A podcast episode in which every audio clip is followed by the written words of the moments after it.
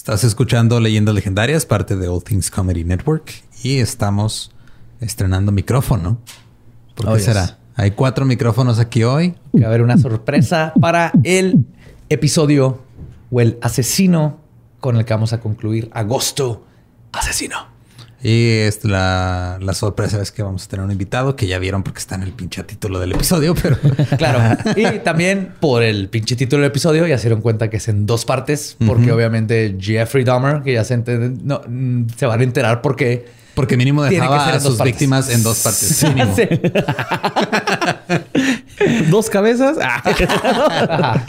Así que sé que van a disfrutar, van a decir gracias Badía por no haber dejado esto en un solo episodio porque se van a enterar de absolutamente todo. Y además, agosto asesino obviamente que iba a escurrir sangre hasta septiembre, porque de eso se trata mi cumpleaños. Claro, de escurrir sangre hasta septiembre. Por todos los orificios. Hmm, ok, entonces nos dejamos con el cuarto episodio de Agosto Asesino.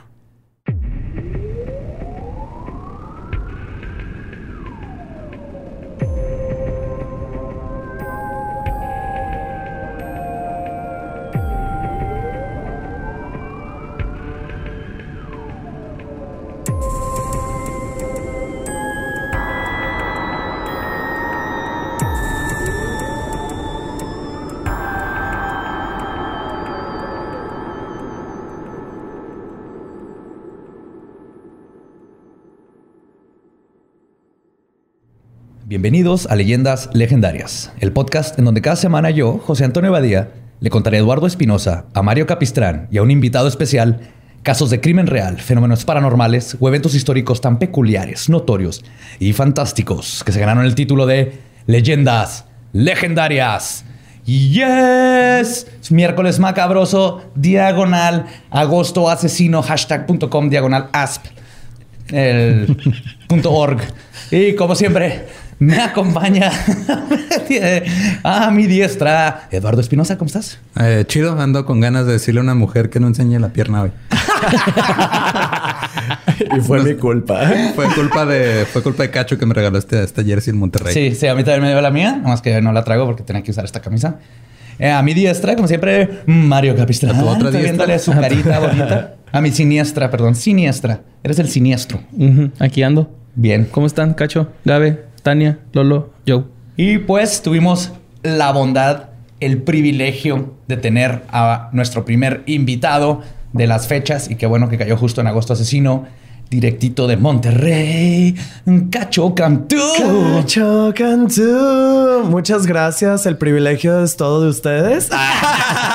y ya empezando. No, fíjate que yo he visto los influencers de allá de Monterrey salen de viaje a recibir las vibras del mar y yo vine aquí a recibir las vibras de. Del de- mal. De Juárez. De- Ya, ya probaste el burrito de Winnie y no es albur, pero ya ¿qué tal? probé el burrito de Winnie, bendito Chris, me encantó. O sea, neta no lo esperaba, o sea, no sabía qué esperar. ¿Sabes? Solo sabía que era Winnie gracias a una comediante de, de Ciudad de México y su especial de Netflix. Este, pero ya lo probé y sabe muy parecido a un chili dog. Sí, está bien rico. Sí. Tiene sus frijolitos y el sabor. Si vienen, tienen que probar uno. Pues bueno, qué bueno que estás aquí, Cacho. Espero que te guste la historia que les voy a contar, porque aparte, como cerramos con esta historia, va a estar en dos partes porque no se merece menos este personaje del que vamos a hablar para finalizar Agosto Asesino, que va a sangrar hacia septiembre. A, a finales de los 70 y principios de los 80, un hombre solitario e incomprendido aterrorizó a la comunidad LGBT de Milwaukee, cometiendo algunos de los asesinatos más depravados y sanguinarios que se han visto. Todo en nombre de la búsqueda del perfecto esclavo sexual. Estás Hoy- hablando del VIH. ¿eh? Así de que del asesino de la comunidad LGBT. Yo todavía le tengo miedo. Sigue vivo, mamonas. Aguas. Este asesino microscópico. Peor que el coronavirus. Hoy les voy a contar la historia del caníbal de Milwaukee, Jeffrey Dahmer. ¿Lo conoces, Cacho? Claro que no. Te lo presento para que lo... Wow, porque es, pretty. es importante que, que lo, que físicamente sepas cómo es. Güey. Guapísimo. güey. Tiene cara de que coleccionaba penes, güey. Pues sí. Ay, güey, sí está guapo, güey. Sí, está Sí, guapísimo. Y luego estaba bien mamado, güey. O sea, aparte Uf, era, hacía uf. ejercicio y era, mira. Y te estoy hablando de un hombre de, de los 70s, 80s, pero, o sea, pesas. Pero no se enamoren mucho de él porque ya saben que este capítulo es eh, uno de los asesinos más Sí, hardcore. porque luego es, no, y escuchen al Cacho Cantú que está enamorado de asesinos en serie. le- Cállense los hombre. Sí, está bien bueno, güey. Estaba. Sí, está guapísimo. Bueno, Porque sale una de- mis, mis de- lentes de Dahmer. Del de Crepúsculo Bajo, mira. Se parece. Porque te pusiste, te pusiste a ver sus favoritos. Entonces, ahí les va. Jeffrey Lionel Dahmer nació el 21 de mayo, Géminis, de 1960 en la ciudad de Milwaukee, en el estado de Wisconsin, en los Estados Unidos. Su padre, Lionel Dahmer, estaba estudiando grados avanzados de química en la Universidad de Marquette y su madre Joyce era ama de casa. Los estudios y el trabajo de Lionel lo mantenía lejos de su familia, pero constantemente les repetía que cuando terminara sus estudios conseguiría el trabajo que siempre había querido y todo iba a estar bien. Un clásico papá. De que, oye, mijito, ¿cuál es tu trabajo soñado? Matar putos. Así de que nada más estoy esperando para cumplir mi sueño. darle. Años después, Lionel admitió que se arrepiente de esto, ya que fue la causa de haber descuidado a sus hijos en los años formativos, especialmente a Jeffrey. Joyce, por su parte, estaba en la casa cuidando a Dahmer, pero en ocasiones estaba aún más ausente que su esposo. Lo más probable, y lo que todo apunta a que sufría de depresión postparto, al principio no diagnosticada, lo que hizo que le fuera difícil formar un vínculo sólido con su hijo. A pesar de esto, el mismo Dahmer comentó en una entrevista que, y cito, mi niñez no estuvo llena de tragedias ni nada. Hubieron buenos tiempos y malos tiempos. Yo creo que fue bastante normal. Y padre ausente. Mi padre ausente, pero eso es que lo quería, pero estaba ausente porque Normal, estaba trabajando normal, para sí. mejorar a la familia y todo eso, pero no se dio cuenta que... Así de que espero eso no me convierta a mí en un asesino. Papá, te extraño.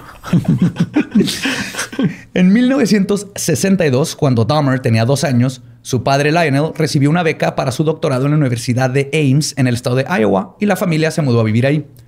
En 1964, operaron a Dahmer de una hernia.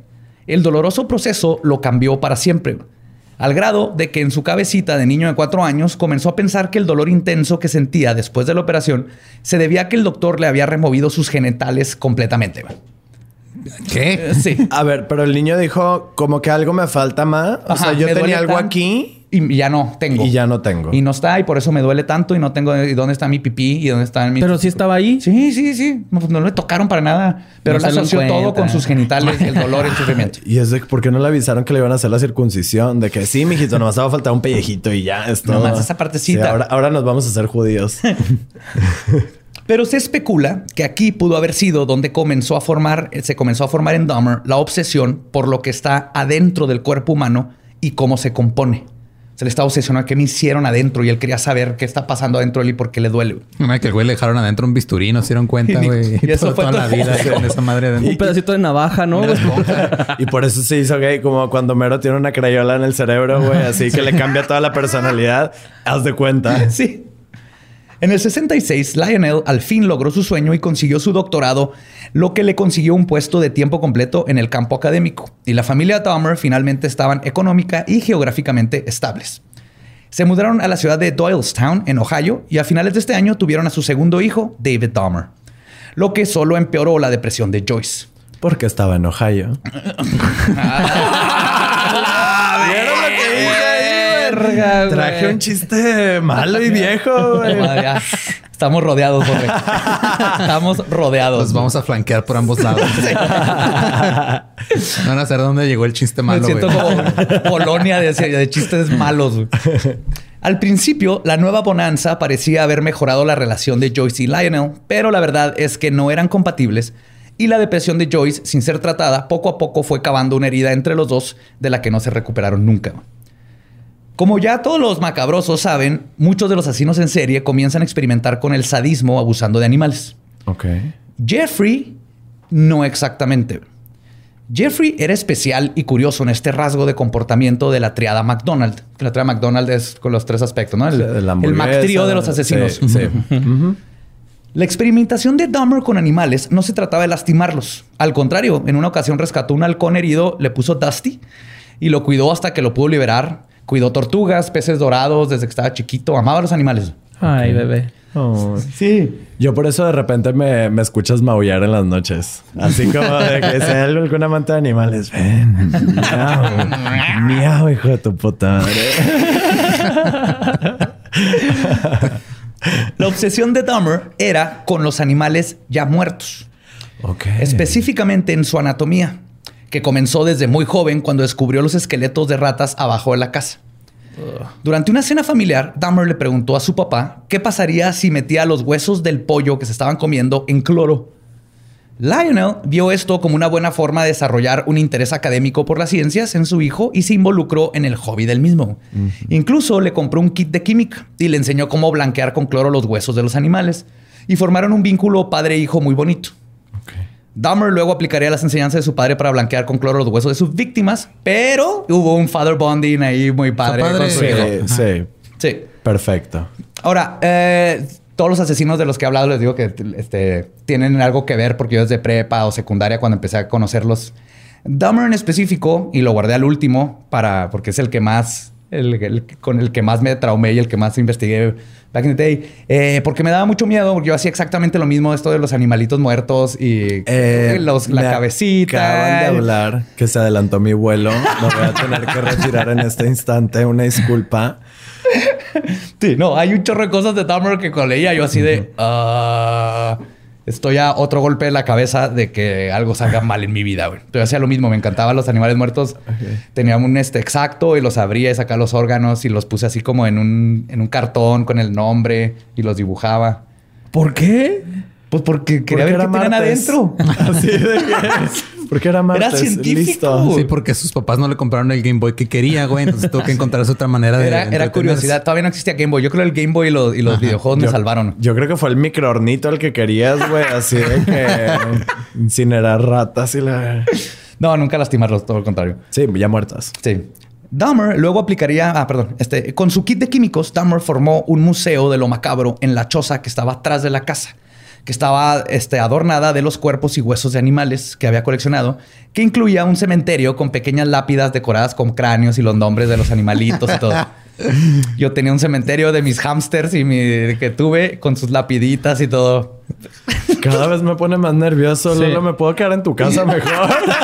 Ok. Te- no te puso a dormir encima de los cráneos, ¿verdad? me puso a dormir entre él y... ya tengo más nervios. Pues hay un cráneo. donde están. Sí, o sea, me desperté en la noche y de repente lo vi encima de mí y dije yo, Badía, todo bien, así con un cuchillo. Sí, Están haciendo pan tostado con mermelada. ¿Quieres? encima de la gente. Montándole la mermelada en los pies a Cacho, ¿no? Para que llegara el perrito a la merma. Es para que no se te sube el muerto, cacho. Que se te suba el muerto, que se te suba a día. que se te suba el vivo. Mira, que se suba vivo. Que se suba el vivo. su madre. Cuando llegó a la adolescencia, Dahmer entró a la preparatoria Revere en la ciudad de Bath, en Ohio. Era descrito como el típico rarito antisocial, que era bien comportado, inteligente y llegó a estar en el equipo de tenis y en la banda de guerra de la escuela. Y sus tres cosas favoritas eran la materia de biología, donde podía diseccionar animales, eh, hacer bromas y pistear y pistear y pistear todo el día. Ok. Clásico de los biólogos. To- Todos los días llegaba a clases con por lo menos una pinta de alcohol o cerveza y se la acababa en- durante clases. En una ocasión, durante su clase favorita, algo hizo clic que cambió todo para Dahmer. Y cito, en tercero de prepa estábamos diseccionando fetos de marranos. Me llevé partes a mi casa y me quedé con el esqueleto. Pude haber transformado esta obsesión en un hobby normal como la taxidermia, pero por alguna razón no lo hice. Me obsesioné con querer ver cómo eran los interiores de los animales. Era excitante. Se convirtió en una compulsión que luego cambió de animales a seres humanos. Entonces ahí es donde se dio cuenta que le gustaba. Si hubiera, Ah. si hubiera nacido años después, se hubiera dado cuenta que podía usar esas cabezas de puerco para tatuarlas y hacer algo bueno de su vida. Ajá. Pero... O como yo que me llevé una cabeza de un puerquito que me regalaron en una feria de ciencias de la escuela y el otro mundo creyó que hice un ritual satánico y tenía mis cráneos en la casa. ya ven por qué el Dahmer es algo misterioso para mí. Porque Sí, les digo, No, si todos entendemos. O sea, ¿en dónde nos separamos, güey? El problema es que entendemos perfectamente, por eso estamos preocupados. Sí, o sea, casi no comentamos. Así que, que- ¿Cuándo le va a tronar la tacha a Badía? Solo estamos esperando eso. Dahmer comenzó a sentirse sexualmente estimulado cuando rebanaba y mutilaba los cadáveres de los animales en clase. güey. Entonces nunca pudo conseguir trabajo de, en el área de carnes frías de ningún De hecho, este pendejo se hubiera metido ahí y le hubiera ido a tu madre, güey. Güey, Ahí imagínate vas a sonar estar- todo, güey. Imagínate estar excitado mientras trabajas todo el tiempo, güey. Sería el mejor trabajo del Ah, mundo. güey, claro. ¿Cuánto va a querer de jamón? ¿Cuántos gummies? Oiga, pero este ya está babosito, ¿no? Sí, a usted no le importa. Póntelo Yo bien. se lo parto, yo se lo parto. Présteme. Es la manteca de puerco.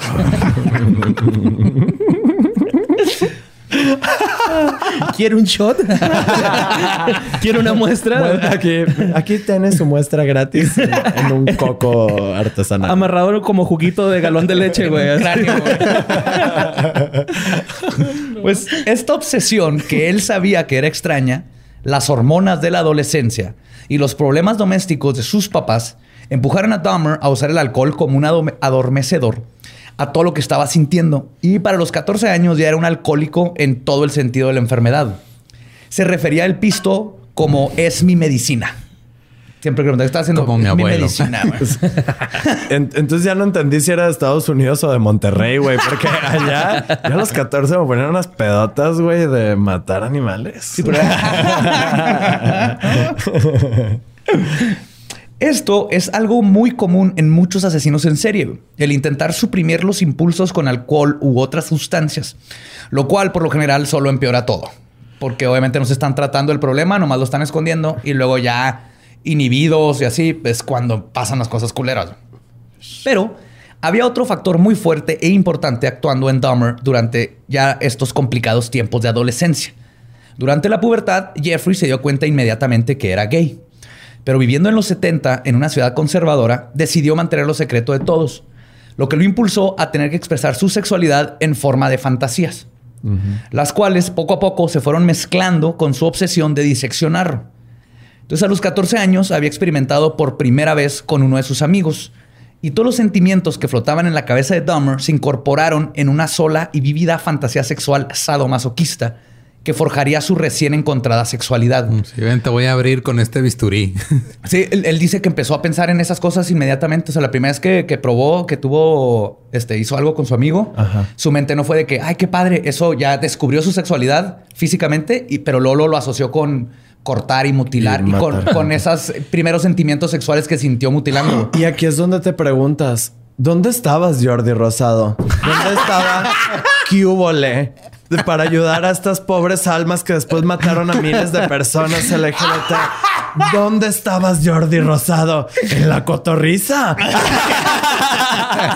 Estabas ocupado. Creo que ese es el... Tenemos que hacer una máquina del tiempo y mandar a Jordi a los 70 güey. para que salve todas estas almas. güey. Sí, güey. Yo aprendí mucho de Cubole, güey. ¿Qué huele con tu necesidad de No, sodomizar a la gente que no conoces? Yo por eso ya no me la jalo en público. Desde, desde que leí Cubole. O desde que alguien te dijo, eh, ¿qué huele? No le niegues eso al mundo, cacho. ¿Les molesta si fumo? Ahora, es importante denotar que la homosexualidad de Dahmer no tuvo nada que ver con su patología criminal. Cuando eventualmente salió de... muy importante, muy importante. Es que es, es importante porque no... Él no era, por ejemplo, este... John este, Gacy. John Gacy, Ajá. él estaba reprimiendo su Sí. sexualidad y eso fue lo que lo impulsó a muchas Claro. cosas, ¿no? En, en el caso de Dahmer, no. De hecho, Dahmer no tuvo nada que ver con estos problemas. Cuando eventualmente salió del closet con su papá, él le dijo que por qué no le había dicho antes y lo apoyó, igual que su madre, que de cuando él le dijo, la mamá está trabajando ayudando en una clínica de enfermos de VIH. güey. Y su papá, ¿por qué no lo dijiste antes? Y yo dándote para blanquear huesos. güey. Nos pudimos haber divertido en otras Sí, formas. mijo. pudiste haber limado el hueso.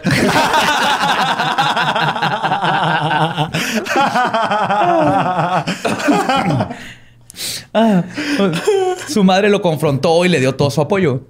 Y obviamente existía la presión social, pero Dahmer no tenía sus fantasías oscuras o impulsos asesinos por su sexualidad. Y esta solo fungió como un determinante para el tipo de víctimas que escogía. De la misma manera que un asesino en serie heterosexual prefiere atacar mujeres. De las víctimas que escogía y él cogía. ¿no? Porque eh, había combinación de ambas. De ambas, exacto. Aún y con todas sus rarezas, Dahmer logró salir un poco de su introversión en prepa. Y lo logró gracias a su humor y su alcoholismo. Ok. ¡Yay! Ey, qué bueno. Los gays que tienen buen humor y son alcohólicos matan gente. Y hacen amigos. Sí. Como les contaba, hacer bromas era una de sus materias favoritas. Con animales. Y era- muertos. no, aquí todavía no. O sea, no hacía bromas con animales muertos. Pero era la forma en que él se podía expresar. Y al mismo tiempo era la única forma en la que sabía cómo interactuar con otras personas socialmente. Una de esas bromas, este, una de estas personas, perdón, que era su amigo, era Jeff Beckdorf, que es el autor de la novela gráfica My Friend Dahmer, que lo hicieron una película que está muy buena. Y él, él es mejor conocido como Durf. Su, su este, nombre. ¡Wow! sí, güey. Oh, güey. Bienvenido. ¿Qué, qué- qué calidad de humor. ¿verdad? Para eso te Perfecto, trajimos. claro que sí. Bienvenido. Pues, él conoció a Dahmer porque era su compañero de equipo en el laboratorio y lo describe como, y cito, otro chico tranquilo y dork. O sea, el para él siempre fue su amigo. De hecho, dicen que cuando, cuando le hablaron para decirle, oye, ¿viste lo que la- uno de la prepa con el que tú estuviste hizo estas atrocidades? Dice que no pensó en Dahmer. Primero pensó en otro güey. Ya, Así de... Dahmer era un rarito, pero jamás pensó que fuera a hacer lo que hizo. Un día vieron a Dahmer pretender que tenía parálisis cerebral. Ah, porque el decorador de interior de la mamá tenía parálisis cerebral. Ok. Entonces Dahmer empezó a imitarlo. Y eso pues cagaba de la risa a todo mundo. güey. Y se Ah, hizo tan gracioso que lo invitaron a su grupo que se llama, se autollamaron The Jeffrey Dahmer Fan Club. Entonces eran como siete amigos con Jeffrey Dahmer. Y Dahmer se convirtió en el asmerreír de la clica. Imitaba borregos, pretendía que le estaban dando ataques epilépticos al grado de que hacer Hipo. bromas. Sí, Sí, po- sí, sí. No mames, Como- y luego, en- entonces, ¿en qué parte le dieron su programa en multimedios? Otro, otro, otro lugar Sí. donde pudo haber escapado toda esta tensión. y Todavía no, bueno. se lo daban porque todavía no consumía cocaína. Entonces todavía no se ganaba su puesto en multimedios. y ya, muerto Wow. quedé yo. Ya, regresando a Monterrey, muerto Ya. quedé. Pues al grado de que hacer estas bromas todo jackass se convirtió en, y cito, hacer un Dahmer. Ok. Así le decían, ah, he tira Dahmer. Ay, tira Dahmer. Y eran puros- iba al mall y se tiraba en el piso y le hacía. Hay unas, hay unas personas, este, unos psicólogos que dicen que tal vez tenía algún tipo de Asperger, Ok. pero eh, todas esas como este, diagnosticar post y con alguien que no conocieron, nunca las tomo muy en cuenta porque es muy difícil si no conoces en persona. Sí. Pero sí era socialmente raro, güey. Tú lo ves parado, viste esa foto donde está en la playa, se Sí. para raro, güey, como muy recto y siempre muy tenso. Pero esta era la forma en que socializaba. No podía platicar normal con la gente, tenía que hacer reír y, no tenía una inhibición social. O sea, el vato se podía ir y hacerse el, el reír de un mall y le valía madre que toda la gente lo viera. En Jackass le hubiera ido a toda madre. Ajá. Si hubieran invitado, si hubiera nacido Johnny Knoxville en esa época, hubieran hecho. Hubieran sido compas. Qué bueno que dijiste el nombre de Johnny Knoxville porque estaba pensando en Jack Sparrow. perdido, güey. Yo así el de Jack es Jack Sparrow. Bienvenidos a Jackass con ah, Capitán Jack Capitán Barbosa. Oye, Capitán Barbosa y yo vamos a robar ese barco y pues, conseguir ron. Y con I un am Jack enanito en Sparrow. tanga. Esa es la bola de cañón. Jack Sparrow. De hecho, en una ocasión fotobombeó todos los grupos escolares en las fotos del anuario. güey. O sea, se metía a esconde así que el, el grupo de ajedrez y se metía y se tomaba la foto. güey. Al grado que la escuela tuvo que manualmente borrar a Dahmer con marcadores de todas las fotos del anuario que salió, que estaba en el club de honores, club de chess, club de porristas, club de música. Se metió así en todos. Como buenas bromas, hizo buenas bromas. güey. Durante un viaje a Washington DC, Dahmer llamó por teléfono y convenció al vicepresidente de Jimmy Carter, Walter Mondale, de que los recibiera. güey. Y the recibió y ¿Cómo platicó. chingados? Ah, porque él no le valía verga y habló y convenció a la secretaria y llegó él con sus amigos y se tomaron fotos y saludaron al vicepresidente. güey. Y a nivel Televisa, ¿quién vendría siendo ellos? Mm, Galilea. Montijo. Como- Ah. Convenció a Galilea Montijo de ir a hoy. Yo creo. De hecho, incluso lo convencieron de lanzarse como candidato a presidente de la prepa y consiguió más votos que todos los demás candidatos combinados. Y no hicieron ni madre. Así como nosotros que hicimos lo mismo, me lanzaron como candidato, salí vestido de gabardina como Manson con la de Beautiful People, dime speech, ganamos y lo único que hicimos fue una fiesta con un barril de cerveza que nos confiscó la escuela y luego ya no hicimos nada como, como sociedad de alumnos. Fue que si no me vas a estar dejando ser yo mismo, chinga tu pito escuela. Si, pu- si anduviera Pedro, podría cortar a este feto de borrego atrás de los edificios. Sí, voy a pelear por el derecho de poder descuartizar un cerdo atrás sin que digan que está haciendo un rito satánico. Y todo, ¡eh! Sí, ¡eh, vaya! Taquitos de puerco en la escuela diario.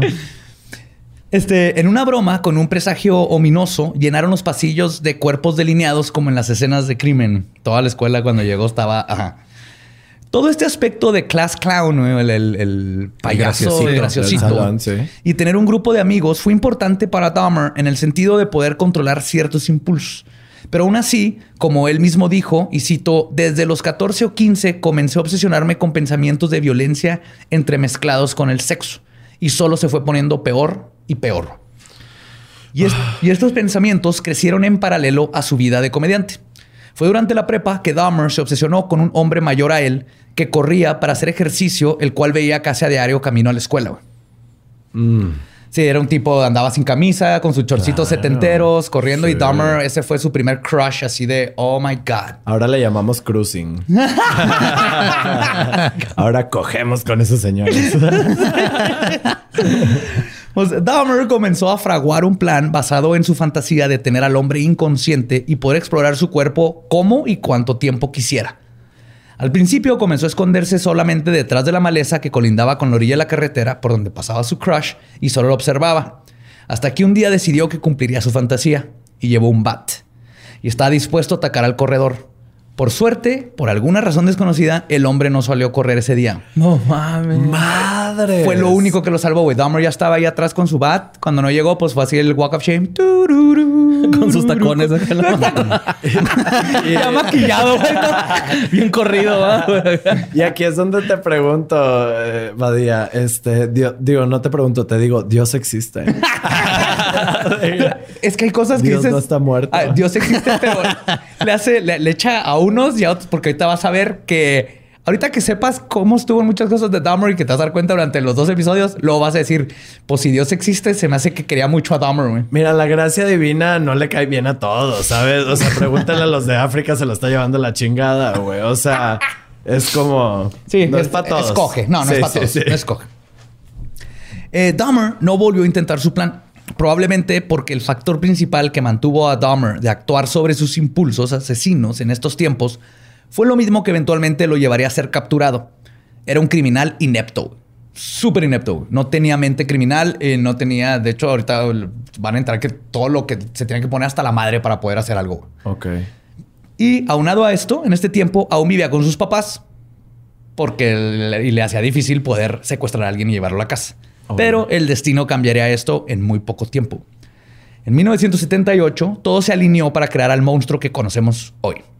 Lionel y Joyce decidieron al fin terminar con el matrimonio. Lionel se mudó a un hotel, se mudó a un hotel y al poco tiempo Joyce decidió irse. Se vez. mudió. Se mudió en un hotel. Se fue a un hotel y Joyce decidió irse con su familia y se llevó a David, al hermanito. Dejando a un adolescente preparatoriano, alcohólico, con problemas mentales, completamente solo por todo un verano en la casa familiar, sin ningún tipo de supervisación adulta, güey. ¿Y ese qué episodio de La Rosa de Guadalupe es? Güey. Güey, ese es el sueño de todo adolescente, pero si eres un adolescente que ya estás trastornado, lo peor que puedes es dejarte solo con tus pensamientos. Durante el divorcio, Lionel y Joyce estaban peleando por la custodia de David, porque primero le dieron a David a la mamá, que obviamente tenía, ya en este tiempo estaba medicándose bien cabrón. Entonces, la medicaron y los hizo adicta a las pastillas que la tenían adormecida. Estaba- Joyce estuvo súper mal. Entonces, obviamente el papá dijo, no le pueden dar a David a la mamá. Y se están peleando por quién iba a ser. Eventualmente ganó el papá. Este, pero durante el proceso, ninguno de los dos le prestó atención a Dahmer. Nomás así como el otro ha de estar cuidando que mi hijo Sí, de- vamos a pelear por el chiquito y, Ajá. Y el otro ya está que me lo des. Para ya no embarazarte, no necesitamos más hijos raros. ¿Sabes cómo, cómo, cómo se le dice? Este, me, me encanta este nombre. Es el condón católico. Sí, Ajá. sí, sí, sí. Así puedes no tener sexo porque a. Dios nomás le importa el himen. Exacto, Sí. que lo puedes perder en un sube y baja. En una bicicleta. Diosito te lo está cuidando. Sí, o si ves muy intensamente un hámster, también truena. Truena. Sí, no sé si sabían, pero aguas cuando vean Yo, intensamente yo hámsters. no me acuerdo cuándo fue.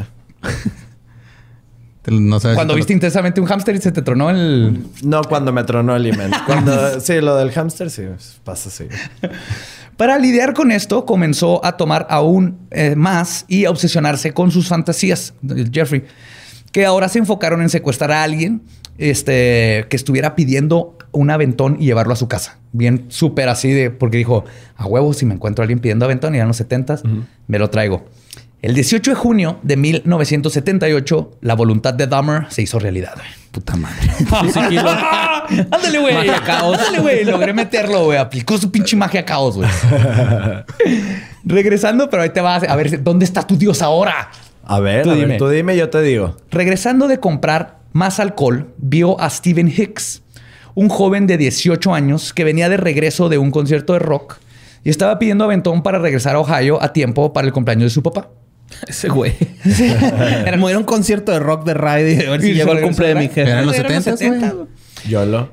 La tentación fue demasiado para Dahmer al ver no solo su fantasía sexual pidiéndole un aventón, sino que Hicks, un joven atractivo, no traía puesta su playera porque hace un chorro de calor, está así sudado, sus chorcitos setenteros pidiendo ride. Y Dahmer confesaría después que sintió una obsesión inmediata por el pecho del joven. Se le vio el pecho y dijo, lo quiero, tiene que ser mío. y ya después lo colgó en su pared, pero pues, sí, sí, sí. Se lo ponía de vez en cuando él. Así que, oh, ve mis pechos. Después. Y y de ahí salió la canción. Qué bellos son tus pechos de hombre. ¿Ves? ¿Ves? Cultura popular, hija. Ay, güey. Hicks no solo aceptó el aventón, sino que accedió a ir a tomarse unas cervezas y fumarse una- unos gallos a casa de Dahmer antes de seguir en el camino. Después de pistear por horas, Hicks le dijo a Dahmer que se tenía que ir. Y esto le rompió el corazón. Y cito, el tipo se quería ir, pero yo no quería que se fuera. Yo quería que se viniera.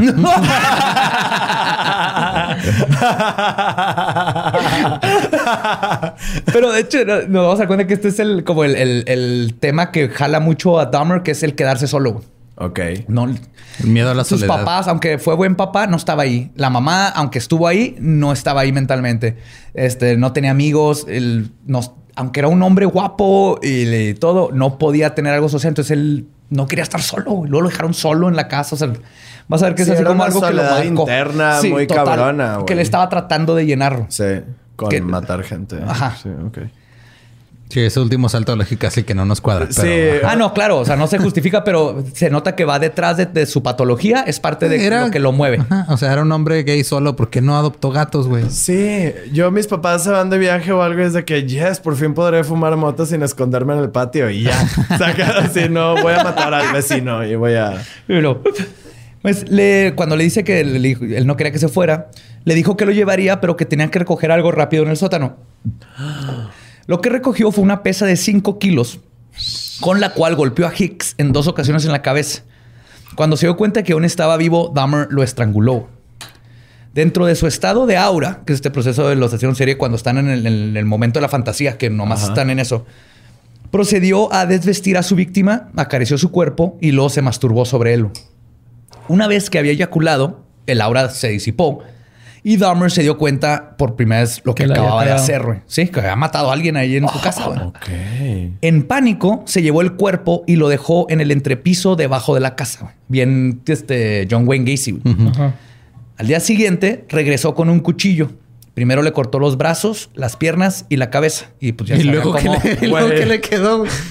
Yo con mi cuchillo bateo para cortar una cebolla y estaba monada acá, brazos y la Pues madre, tenía práctica, le sirvió sus clases de biología, güey. Eso Sí, sí, eso sí. Y finalmente le abrió el abdomen y por primera vez vio los adentros de una persona, güey. Y para él ahí fue así de... oh, era lo que quería, ¿no? O sea, como que sintió que él, sí, sí, esto me gusta. Puso los órganos y miembros en diferentes bolsas de basura. ¿Tenía más de un miembro este güey? Pues cuatro. Pues, Dos piernas, dos brazos. Ah, No, no, extremidades. son extremidades. El Sí. miembro es el Miembros miembro. externos. Miembros viriles, te referías tú. Sí, el ajá. miembro, sí, sí, sí, era extremidades. No, pues, Era con razón se obsesionó tanto con él. No. Sí, que un hombre cuatro penes. El pulpito. Ajá. Sí. El pulpito. ¿Eres tú, Jordi Rosado, acaso? Es- Escríbeme si tienes cuatro penes. Puso las extremidades, perdón, en diferentes bolsas de basura que separó en diferentes puntos del entrepiso. En orgánico e inorgánico.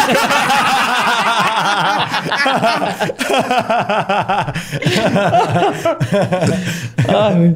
En el calor de junio no pasó mucho tiempo para que la casa comenzara a apestar a descomposición. Sé. Después de varios días viviendo sobre el cadáver, Dahmer decidió que era tiempo de deshacerse de él. Se tomó varias cervezas para agarrar valentía, sacó las bolsas del entrepiso y las metió a su auto para ir a tirarlas a un río. A los pocos minutos de su viaje, fue detenido por manejar erráticamente. El ho- ¿Por qué, güey? O sea, todo el mundo lo agarran por manejar mal, güey. Sí, este güey andaba pedo, deja tú. andaba güey. pedísimo, güey. Pudiendo manejar coches que anda manejando erráticamente. El oficial Richard Munsey le aplicó el examen de sobriedad y Dahmer lo pasó. Luego le preguntó qué era ese horrible olor, a lo que Dahmer calmadamente contestó que era basura y que como no podía dormir, decidió llevarla al tiradero a altas horas de la noche.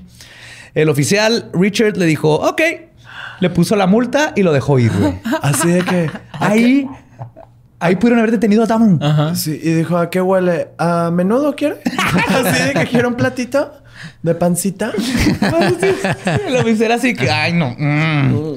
Lo dejó ir. Ahí se pudo haber, ese pudo haber sido así el único asesinato de Jeffrey Dahmer. Pudo haber recibido atención, pero el policía lo dejó ir, güey. Sí, dijo, pues sí, huele a culero como mi casa, dijo, cuando no sacó la basura.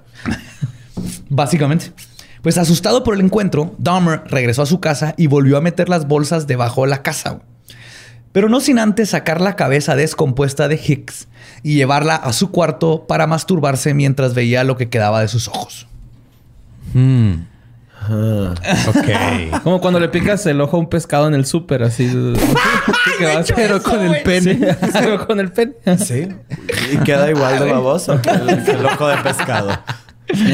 A la mañana siguiente, Dahmer metió los restos de Steve Hicks en una tubería de drenaje y no serían descubiertos hasta tres años después. Todo este proceso quedaría arraigado en el modus operandi de Dahmer. Para la mayoría de los asesinos en serie organizados, el limpiar la escena del crimen es una necesidad. Pero para Dahmer, esta era su parte, que es un asesino, perdón, de proceso. Se convirtió en una parte integral de su elaborado proceso de asesinar, güey. O sea, le mamaba la escena del crimen. Matar era el- no era lo importante, güey. Sí. De hecho, el proceso de limpiar era lo excitante, güey. No el asesinato en sí. Su fantasía era saciada al experimentar con los cuerpos. Así de, "Ay, mira, el pledge no quita esta mancha. Ya aprendí- aprendimos algo. Hoy güey. voy a echarle vinagre con bicarbonato. Sí, tenía el síndrome de la muchacha. Yo quiero, ensuciar para limpiar. Oye, pero me figura la casa de este güey así como el comercial de Aust, ¿no? Que, que les tapan los ojos y los meten a un cuarto todo culero y de que, ¿a qué huele? Ah, sí. A brisa con lavanda y así. Es de que todo un cagadero, güey, así, pero con gente muerta. ¿Se acuerdan? De hecho, esa fue la primera campaña de marketing. La rechazaron por algún motivo. Por incitar al odio y esas cosas Esas que madres están de, de la moda. Conapred, tú Sí. sabes. de los derechos humanos. Esas cosas. Sus mamadas. Les decía que el proceso de limpiar era lo excitante, no el asesinato en sí. Su fantasía era saciada al experimentar con los cuerpos. Por eso no los enterraba o tiraba en otros lugares, como muchas asesinos en serie que se deshacen de la evidencia. Y el proceso de matar para Jeffrey Dahmer era simplemente el medio para un fin. Al grado de que Dahmer tenía que ponerse muy ebrio o drogado para poder tener la, valentía de quitar una vida. Entonces era, a mí me excita el tener el cuerpo ahí y eh, que no se mueva y poder hacer lo que yo quiera, pero pues para llegar a eso tengo que matar. Entonces, Sí. Él siempre se arrepentía, güey, cuando se le pasaba la peda y su momento ahora y todo y los veía, siempre se agüitaba y lloraba y luego se volvía a poner hasta la madre para poder Para disfrutar de su obra y su proceso y descuartizar y todo lo demás. Entonces siempre era así una dicotomía horrible en su cabeza, güey. Madres. En agosto del 78, Lionel regresó a la casa y estaba furioso porque él no sabía que Joyce había dejado solo a su hijo. güey. Ok. O sea, Lionel estaba en el hotel creyendo que la esposa estaba viviendo en la casa con los dos hijos. Y porque la casa era un desastre con botellas y latas de cerveza por todos lados. Que bueno que no se enteró que hubo un pinche muerto y que estaba bajo la casa, ¿verdad? Y- o sea, Y es de, Borre, ¿te sientes identificado con alguno de los personajes? No sé, por ejemplo, la mamá dicta las pastillas. Jeffrey teniendo que estar borracho para poder hacer algo y para poder hacer cosas. Acabamos de perder a Borre. Güey, güey. Justamente con esa, güey, así de. Güey, este güey es como yo, se pone borracho para hacer cosas, güey. Claro, Mi, mi güey. papá lo regañó porque estaba lleno de cerveza. Sí, ya me dejó de dar miedo Badía. Ahora sigues tú. No, Borre está teniendo un flashback así totalmente. Hello, darkness, my friend. ¿De qué, qué hice con el último cuerpo que dejé en el entrepaño de la casa? Pues intentando ponerle orden a la vida de su hijo, Lionel lo convenció de inscribirse a la Universidad del Estado de Ohio y le ofreció pagarle la colegiatura y su, estancia. Dahmer aceptó renuentemente y comenzó sus estudios universitarios en negocios en otoño. Curiosamente no se metió a biología ni a se metió en negocios. Y en otoño. Ajá, sí. Güey, ¿por qué? O sea, ¿empezó en otoño o era nada más como hacer negocios tres meses al año? Así se, se dedicaba a organizar festivales. Sí, nada más. Solo en otoño porque no llueve. Y fiestas de Halloween. sí. Entonces, entonces, ¿él inventó el Pumpkin Spice Latte o qué pedo? Yo creo que sí, es lo que el te negocio de otoño, güey. Los McRibs. Ah, sí, los extraño. güey. sí, güey, eso no es extraña. Ah. Sus compañeros de cuarto lo describen como un güey solitario que se la pasaba pedo y cantando I am the walrus. Toda la puta noche, güey. I am the Le mamaba, ponía su disco de los Beatles y ahí estaba I am the walrus. Se le quitaban el disco y seguía cantando I am the walrus. Tenía hasta la madre a todo el mundo, güey. Se quedó en un bucle ahí viendo Le eso, mamaba, aparte tenía forma de chingar, güey. Y en una ocasión regresaron al dormitorio y lo encontraron con todos los muebles apilados en una esquina, mientras que las paredes estaban todas decoradas con rebanadas de pizza. güey. Ok. Dahmer se había enojado porque no lo habían invitado a una fiesta y lo recibió así, güey. El pedo es que lo habían tratado de invitar a fiestas y era un raro de lo peor, güey. Entonces dejaron de invitarlo a fiestas y luego se enojó cuando ya no lo invitaron a las fiestas. Y así fue su reacción. Pinche mala copa, va. Así, güey, clásico. Sí, mala copota, güey. Pero aparte primero era el chido, o sea, todos querían estar con él en la escuela y era el graciosito del salón y así. Ya que no, pero es que ya la uni es otro pedo, güey. Sí. Aparte, ap- deja tú, aparte, la uni después de matar a alguien y descuartizarlo, te cambia como persona, güey. Es como Sí. que ya no te llena, ¿no? Ya, Ajá, sí. ya. Sí, ya. ah, esa ¿Qué sigue? sí, filosofía. mm. Ah, Por suerte, para los roomies, solo tuvieron que aguantar a Dahmer dos meses porque abandonó la universidad y exhortado por su padre se unió al ejército. Ahí se entrenó, irónicamente, como médico. Al principio, la rutina fue buena para Dahmer, como le pasa a muchos asesinos en serie que se, se meten al ejército y les va a toda madre. Pero cuando fue transferido a la base Boomholder en Alemania del Oeste en junio de 1979, sus viejos demonios regresaron. Comenzó a tomar de nuevo. Obviamente no estaba permitido el alcohol en la base, pero Dahmer había convertido un portafolio en su propio minibar, güey, que hasta traía un vaso y un mezclador de martinis, güey. Güey. Yo ahí sí mis respetos. Sí, eso es algo. Joe. es algo de Eso está bien badía. Sí, los martinis son bebidas de gays. Yo, yo conocí...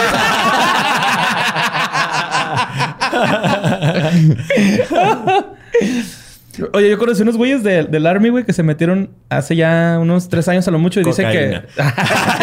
no, y dicen que sí batallan un chingo para meter alcohol, güey, a, a los lugares que los meten en los Powerades para que se pongan al tiro las Fuerzas Armadas de Estados Unidos. Ahí. El chismoso, güey. Sí, Pinche rata, va, güey. Este es un mensaje para proclamarme para las siguientes elecciones de Estados Unidos. De que voy a arreglar el Army desde adentro, Sí, güey. voy a quitarle sus Gatorades. Sus Powerades. Yo los voy a revisar todos. Así, los voy a probar. A ver, pásale. A ver, este me lo quedo. A ver. Sus compañeros del escuadrón cuentan que nunca salía a pistear con ellos y que se la pasaba tomando solo, escuchando Black Sabbath. Uh. Eh, Ay, sí. ¿Por qué, ¿Por qué crees que en Monterrey cancelamos los conciertos de música de metal? Ya con Diego Santoy y Castrillón tenemos, hijo. Ya cancelados hasta el circo de los horrores. Bueno. Discúlpanos, Conde Fabregat. Cancelado quedaste. Pues cuando todos salían el fin de semana, él se quedaba de tomar solo a pistear. Debido a su alcoholismo y su, renuencia de realizar sus deberes, ah, porque aparte se inventó como médico, así cuando le decían que hiciera algo, decía, no, es que le, le- le tengo miedo a la sangre y me asco. Entonces, los del ejército así que, ¿por qué te hiciste Ah, médico, güey? sí, y but- aparte, obviamente, era mentira, nomás no quería, güey. Sí, es de Sí, que- nomás no quería trabajar con erección todo el tiempo. Ajá, es que se, se iba a excitar, güey. Ajá. ¿Y qué haces aquí en, en medicina, güey? Vete a preparar burritos de Winnie's para todos los del ejército.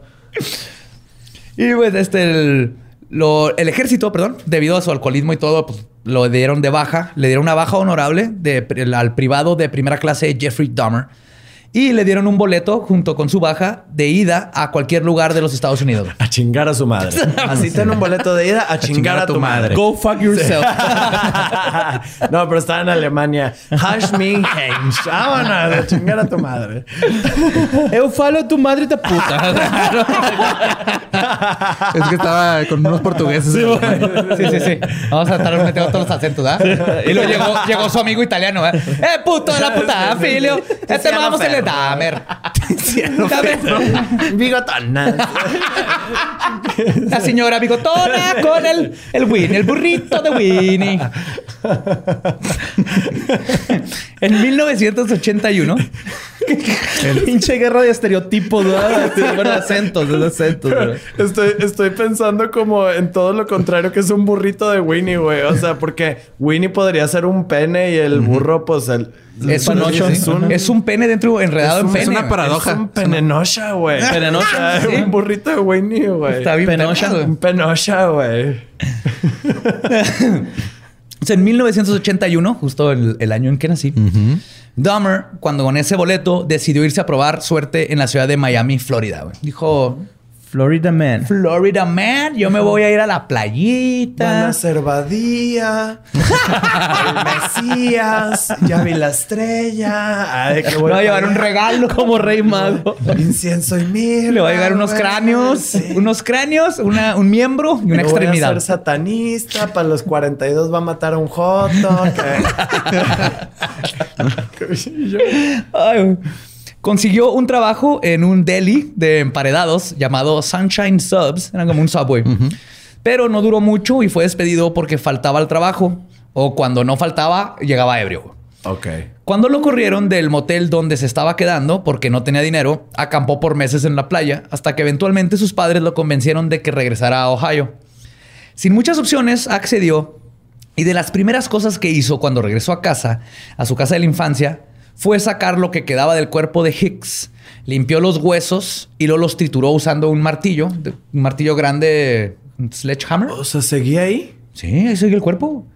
Y sus papás no decían qué mierda huele. No, pues ya estaban en un tubo, tal vez creían que era el drenaje, pero nunca dijeron qué mierda huele. Sí hay mucha, ¿cómo se llama cuando los papás no se dan cuenta que están haciendo sus hijos? Negligencia. Había mucha negligencia de parte de los padres Sí, si te das sí, cuenta, sí. güey. Sí, claro. Totalmente. Y mucho, y ahorita vamos a ver que la abuelita también. güey. O sea, como que toda la familia sabía que algo andaba raro con Jeffrey, pero nadie se le ocurrió decir, todo bien, hijo. Sí, pero- Así de pelada, güey. pero ¿todo nos vale bien?" verga. Ajá.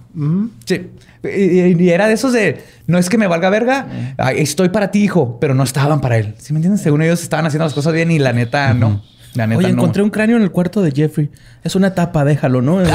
Es, solo una fase. Es una etapa, fase, sí. se le va a pasar. Pregúntele a mi mamá. Sí. No se te pasó ahora, es un podcast al respecto. Gracias, mami. Entonces lo que hizo es que agarró los huesos, los trituró con un martillo, los hizo polvo, básicamente, casi. Y todo lo que quedó de los huesos. Qué línea de A la huesos. Paulina Rubio, güey. Ah, quédate en causa si no quieres que te mate. Hecho, se fue a las orillas de su- la casa de su infancia tenía un bosque muy grande atrás.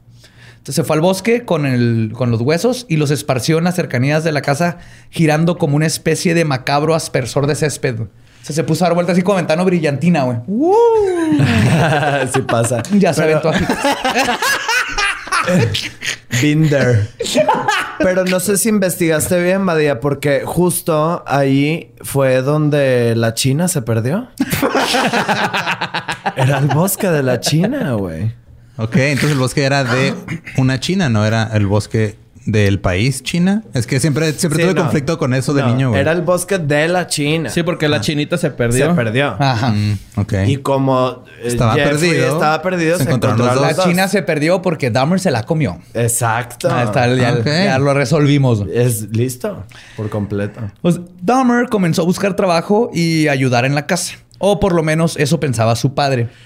Imagínate la, la solicitud de empleo de Dahmer, así de que, eh, pues trabajé en un subway en Miami, güey. ¿Me corrieron por pedo? Sí, me corrieron En el ejército era médico, pero me daba miedo la sangre. y mejor hice, ¿cómo? Pe- pe- pe- Penuchas. Penochas, penochas. y ya, a eso me dediqué toda la vida, a vender penochas. Inventé el- la, el- la brillantina de hueso. Y ya. bueno. Prueba, pero esto va a estar impre- impresionante. Cuando pegue, eh, todo el mundo va a ponerse huesos. Este, por lo menos su padre pensaba que estaba haciendo esto. En realidad se la pasaba pisteando en parques o bares y eventualmente lo arrestaron por intoxicación pública y lo multaron con 60 dólares. Y Lionel decidió que esta era la gota que había derramado el vaso. Su hijo necesitaba amarrarse el cinturón y controlar su vida.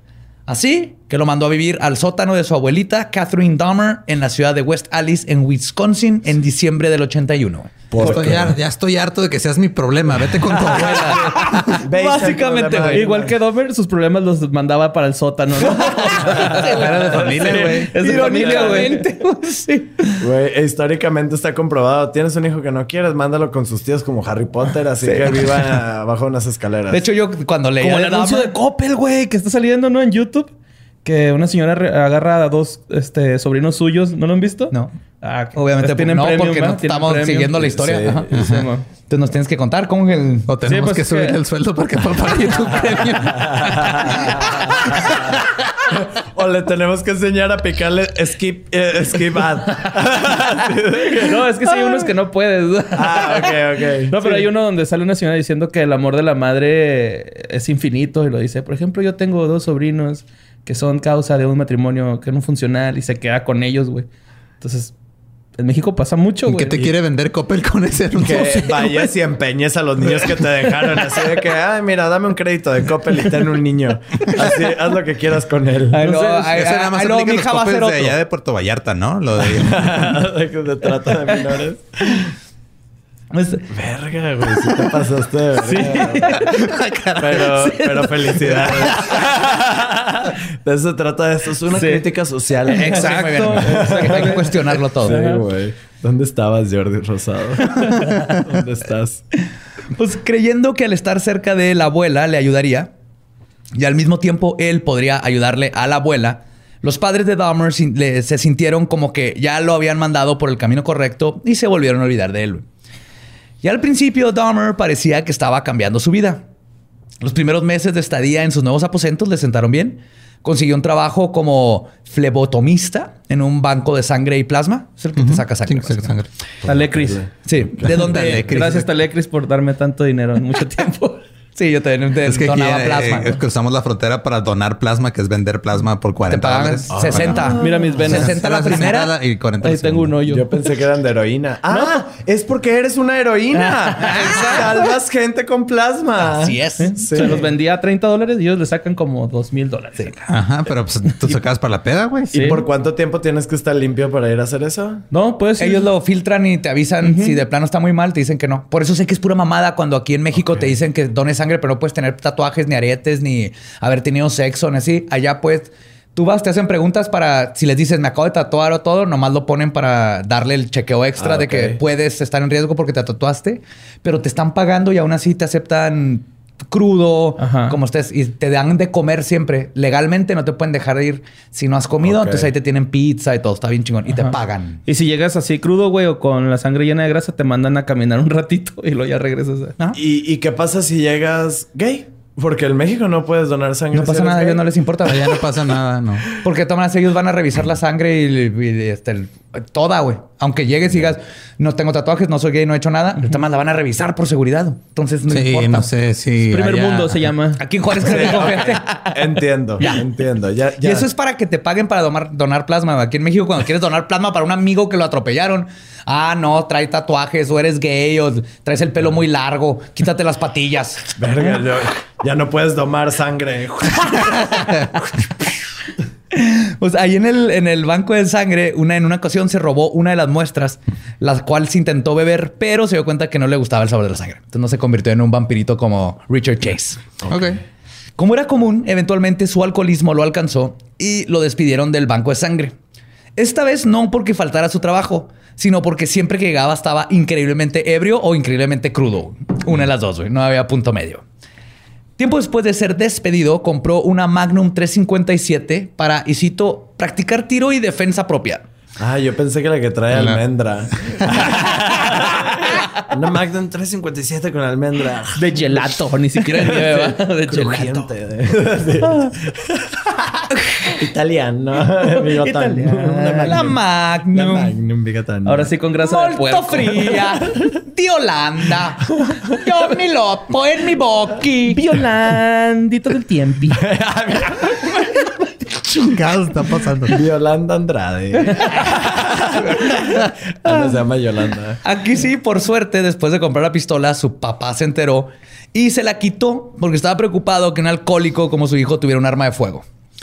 El 7 de agosto del 82 decidió visitar la feria estatal de la ciudad de Milwaukee, que estaba celebrando a unas cuadras de la casa de su abuela.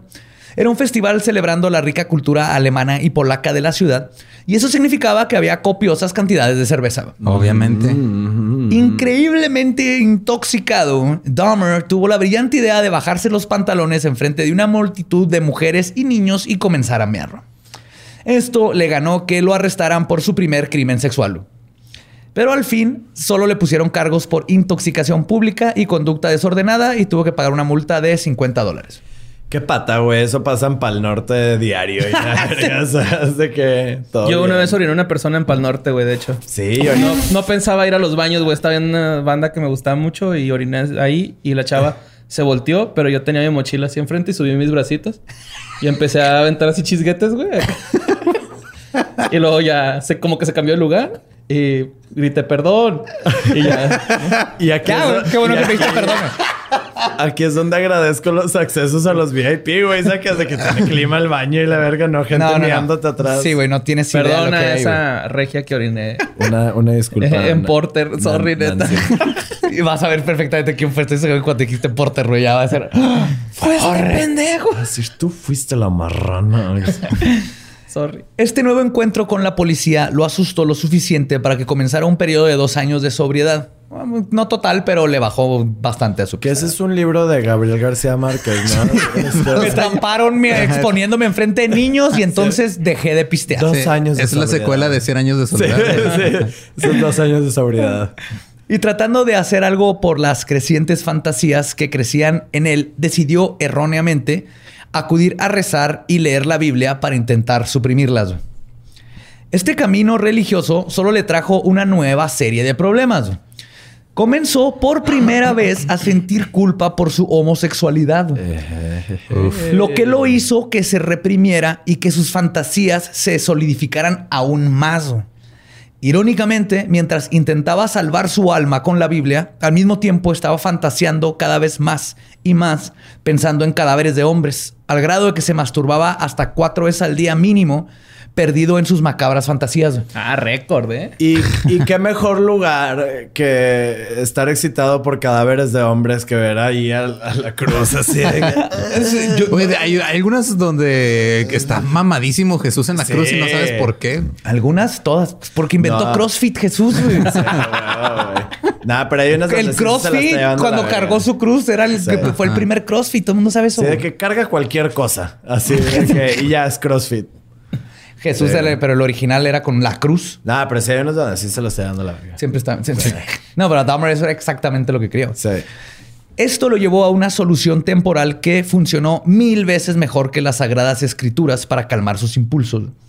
En 1984, mientras deambulaba por una calle, vio la solución a sus problemas. Un maniquí en una tienda. Se enamoró de su cara, güey. No mames, de ser la película. El maniquí era lo que siempre había querido, güey. Un reflejo, reflejo perfecto de su comportamiento patológico. Un amante justo como le gustaba. Inmóvil. güey. Y el vato así de que... ¿Qué onda, Pascualita? ¿Cómo estás? Y Pascualita con los ojitos. Pasa que un burrito de Winnie. Un penocha. un penacha. Como dijo él mismo, y cito, me entrené a mí mismo para ver a las personas como objetos de deseo y no como personas. Entonces, ese maniquí era como algo, algo que le iba a funcionar. Así que Dahmer teorizó que eso le podría ayudar a saciar sus necesidades. Así que entró a la tienda, se escondió hasta que cerraron, luego secuestró el maniquí metiéndole una bolsa de dormir y se lo llevó a su casa.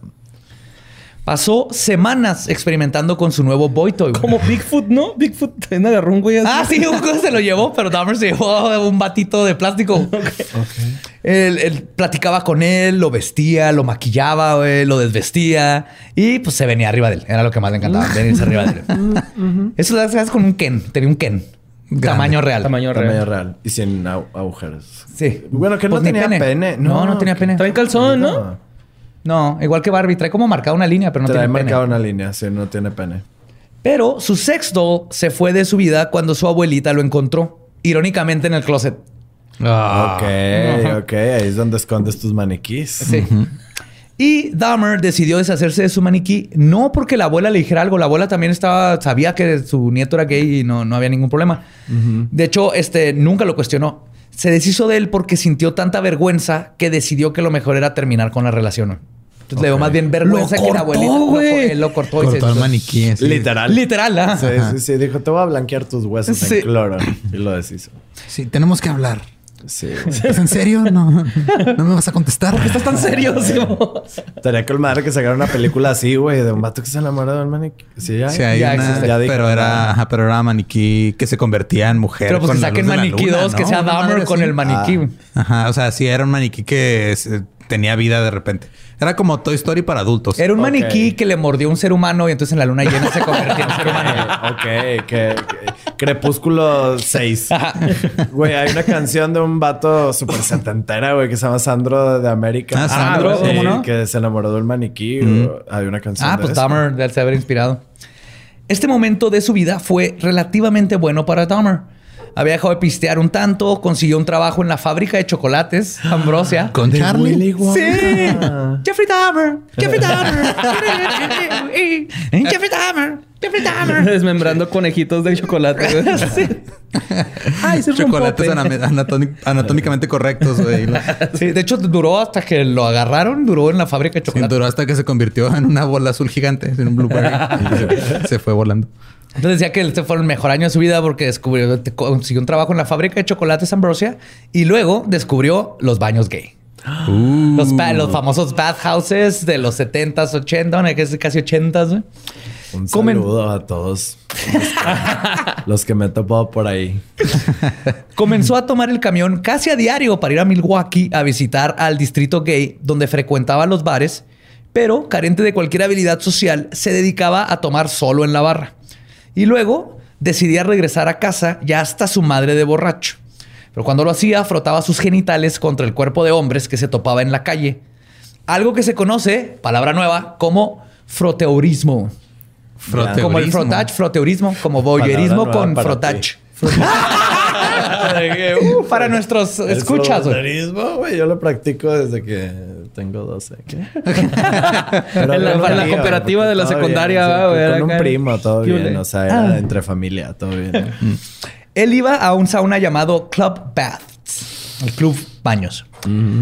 Era otro de los lugares que le encantaba frecuentar y este espacio se convertiría en su primer coto de casa. güey.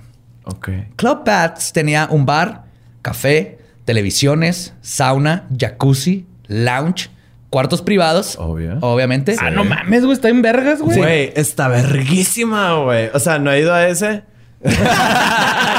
Investígame si sigue abierto. Pero- Tiene, tiene así una fuente lubricante, güey, y una biblioteca con los clásicos de... Una fuente de lubricante. Es Y increíble, güey. mojas tu brocheta, ¿va, güey? ¡Tu broche! Sí, Güey, esos lugares son como Disney gay, Disgay, ¿sabes? O sea, ¿Disgaylandia? Disgaylandia, güey. O sea, es de que tú puedes estar en bolas, güey, pidiéndote unos clamatos en una barra y después decir, tú, Joto, me gustas, ven. Y, y vas a un cuarto Buffet. privado. Y es más, ni siquiera tienes que ir al cuarto privado, puede ser ahí mismo. ¿Sacas? Pero, tiene- no pierdas pero si tiempo, tienes- Ese mismo sacas. No, y pero si, metes, si y- tienes pudor. Sí. Y hay columpios y la verga, güey. Ah, No, verga, hay un chingo. columpios de sexuales, no columpio de No, sí, columpios quinceañera. sexuales, no, columpios sexuales, Yo me imaginaba sí. así en bolas. En el, de hecho, me gusta más la idea de estar en bolas en un columpio yéndole de quinceañera. Fíjate, Pone que en un columpio sí, en un sube y baja no. Ahí sí me daría miedo. ah, sí. Porque se te rompe Oh, el yo, yo- yo llegué a poner putazos horribles. Era el clásico que tu amigo brincaba y luego te ponías un putazo. Ah, esos güeyes que hacían esa mamá, váyanse a la verga, Sí, güey. si tú fuiste una de esas personas, Vete una a la verga, güey. No, a mí sí y arrepiéntete y háblale. Y vete a la verga, güey. Güey, es que no, cuando caes, güey, y se siente la vibración del tubo, güey. Así, Así no, pero el problema era cuando chido. Y luego yo gordito. se iba para arriba y lo chichita. para enfrente y te pegas con el manubrio en los Es huevos y luego te soltaban y Tú me estás describiendo el paraíso. o sea, eso era cómo me di cuenta que yo era gay, ¿sabes? O sea, Ay, güey. Bueno, pues todo esto hermoso del, del Club Pats, güey, obviamente Dahmer lo desaprovechó por completo porque era un inadaptado social.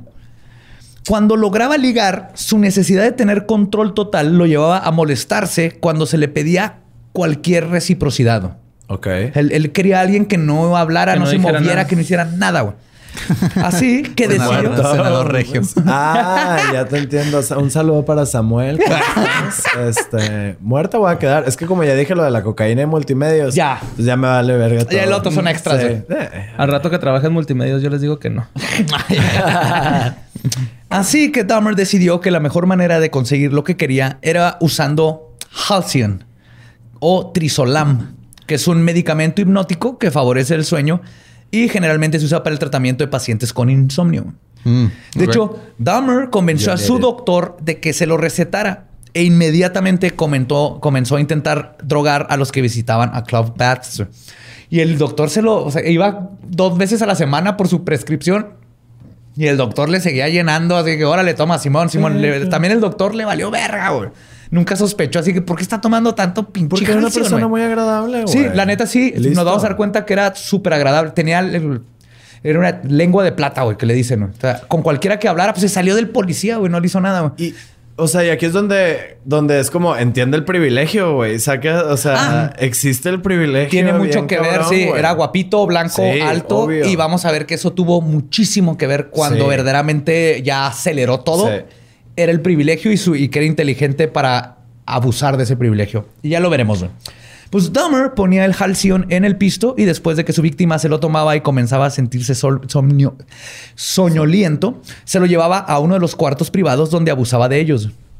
No pasó mucho tiempo en que los comensales lo reportaran, pero no fue hasta que se le pasó la mano y le ocasionó una sobredosis a una de sus víctimas No que lo dejó en coma, que el Club Bats le retiró su Lo- lo membresía, dejó güey. en coma y este güey se excitó más. Dijo, ahora sí Sí. de plano va a durar Lo- dormido unos días. ¿Eh? No, es que lo, o sea, lo abusó de él y luego lo dejó y después nunca despertó. O sea, Ah, lo dejó en coma de esta verga.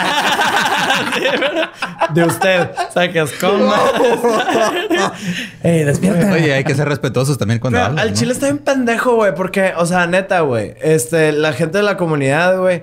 Somos bien chilos, güey. Sacas. Entonces es de que, oye, ¿sabes qué? A mí me prende que te hagas el muerto. Y es de que, va, va, va, va, va, va, va, nada más. Va a haber alguien verga, que le guste, sí. No Pero es que. Dahmer no, eh, no podía hacer eso. O sea, Es no que no podía socializaba, decirlo, ¿no? ¿no? Socializaba. Por eso, por eso dicen que tal vez tenía Asperger's o algo que de plano no podía, güey. O sea, era un vato así como. ¿Qué Tieso. pedo? Y tú le podías decir, oye, güey, a mí me encanta hacerme el muerto y que me hagas lo que quieras. Y va a ser así como que, ah, ok. Y de todas maneras te iba a drogar, güey, porque no, no podía, güey. O sea, yo gracias a esta historia lo que estoy aprendiendo es que si alguien me dice que vamos a matar, le voy a decir, ok, pero déjame vivo. o sea, es lo único que te pido.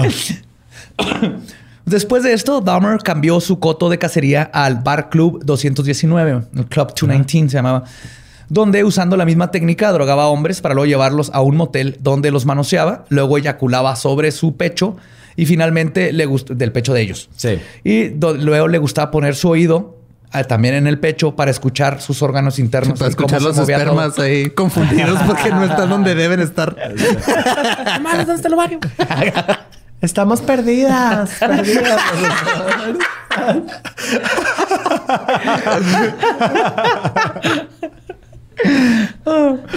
El problema de todo esto es que la fantasía de Dahmer provenía... O sea, el problema de todo esto es que mata.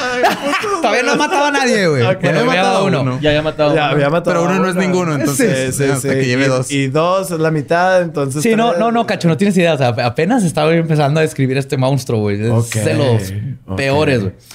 El problema con todo esto es que la fantasía de Dahmer provenía de una necesidad de compañía. Toda su vida había sentido un rechazo. De su madre depresiva, su padre ausente y hasta su maniquí lo había abandonado. sí, güey. Los dedos. Güey, si te deja tu maniquí, te agüitas, güey. El maniquí es el que, en el que confiabas. un objeto inanimado te, dejó, güey. O sea, ponte a pensar que eso le afectó a cierta manera a Dahmer, güey. O sea, ya tenía... Tengo un maniquí, pero tuve que dejar porque le dio vergüenza que la abuelita supiera que tenía un maniquí en el closet, güey. Dahmer necesitaba un hombre que no fuera a despertar después de que se le pasara el efecto de la droga. Y más importante que eso, una pareja que no lo fuera a abandonar nunca. La solución de su impedimento le llegó una mañana mientras desayunaba con la abuela y leía el periódico. Cuando vio la sección de los obituarios, se le vino la magnífica idea de aplicar una Ed Gain, o Ed Gein, perdón, y simplemente robarse un cadáver fresco del cementerio. Okay. Así podría tener acceso al cadáver sin tener que pasar por el tedioso paso del asesinato. De matar. Encontró el obituario de un joven de 18 años que acababa de fallecer. Fue al funeral para ver dónde estaba ubicada la tumba y decidió llevar a cabo esta misión clandestina. Se escabulló de su casa en la noche y armado con una pala llegó al cementerio. Encontró la tumba y al poco tiempo se dio cuenta que era imposible cavar en el suelo congelado de Milwaukee. Mm. Pero Jeffrey Dahmer era un hombre persistente y no iba a dejar que este contratiempo lo detuviera. Fue por un pico al Home Depot. Y... Vale madre. Con un encendedor derritiendo sí, la yo, quiero y masturbándose con la otra mano, güey. No, con un expectativa, güey. Con que esté caliente todo el pedo, güey. Digo, él no iba a dejar que este contratiempo lo detuviera. Y pues además, ya cuando cruzas la línea de intento de robo de cadáver con la intención de necrofiliarlo, güey, no hay muchas cosas que te puedan detener en la vida, güey. Eh, el tránsito. Por no, Güey. que tu abuelita te tuerza. Que tu abuelita. Pero no sé si sabían este pedo, güey. Lin May. Lil May. Ajá. Ella estaba muerta y salió. ¿Es un cadáver? No, güey. se robó el cadáver de su esposo, güey. Y durmió con él tres semanas, güey. Hasta que su mamá se dio cuenta y pues también como que le dio vergüenza que su mamá la haya torcido. Cochina. Y esto lo cuenta en el documental de Bellas de Noche, güey. No mames, ah, güey. sí, sí, la morra se robó. O sea, ella estaba casada con, con su esposo chino. Y estaba, dice, yo lo amaba, güey.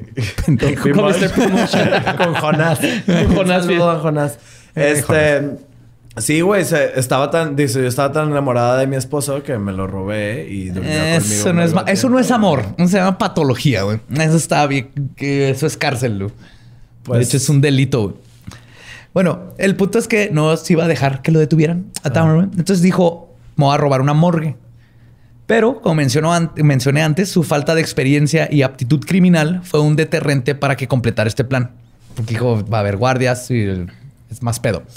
Y de hecho, los largos periodos de enfriamiento entre crímenes de Dahmer, nueve años, por ejemplo, entre su primer asesinato de, Hicks y el segundo que pasaría, eran simplemente porque no era un criminal sofisticado y tenía miedo. Así de fácil. En una entrevista, Dahmer dijo a un reportero que, y cito, no tenía una oportunidad para expresar completamente lo que quería hacer. No había una posibilidad física para poder hacerlo y por eso no lo hacía. Así de fácil.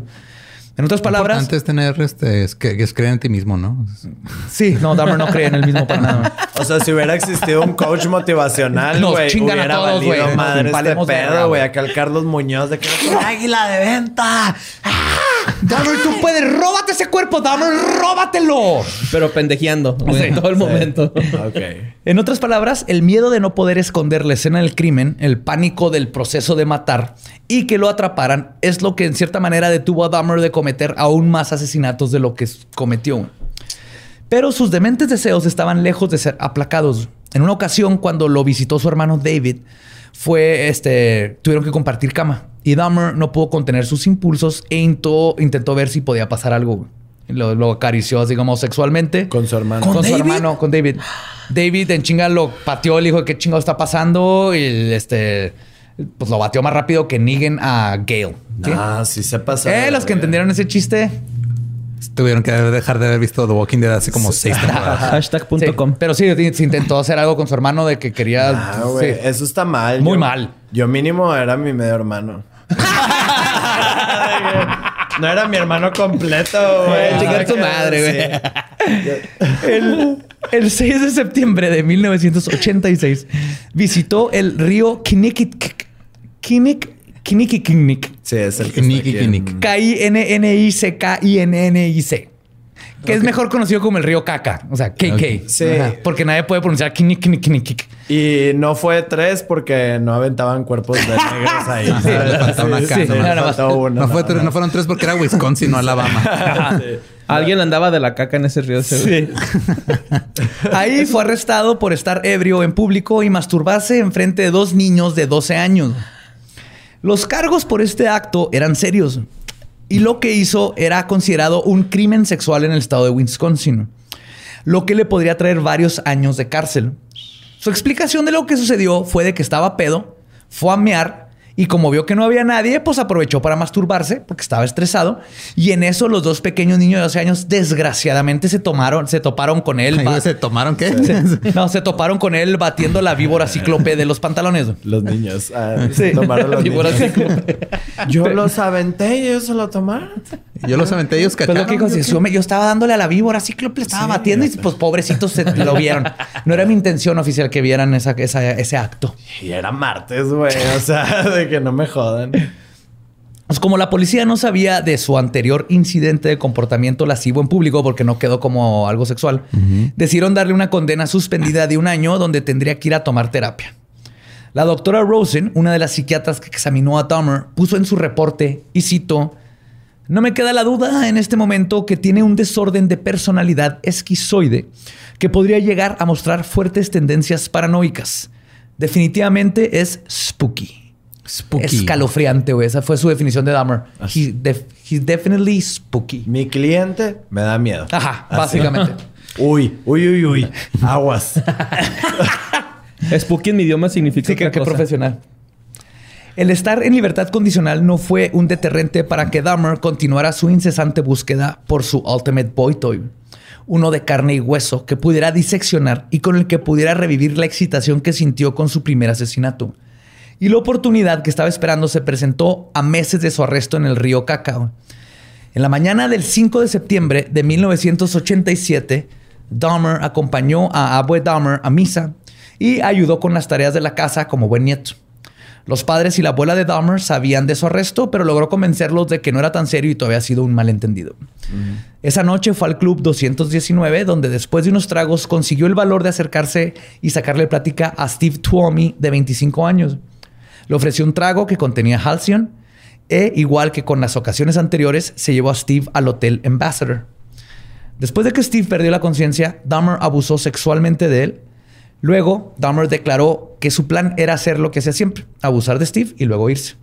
También declaró que hizo lo que siempre hacía, luego que se quedó dormido, igual que todo, pero cuando despertó Steve estaba muerto y no recuerda qué fue lo que pasó.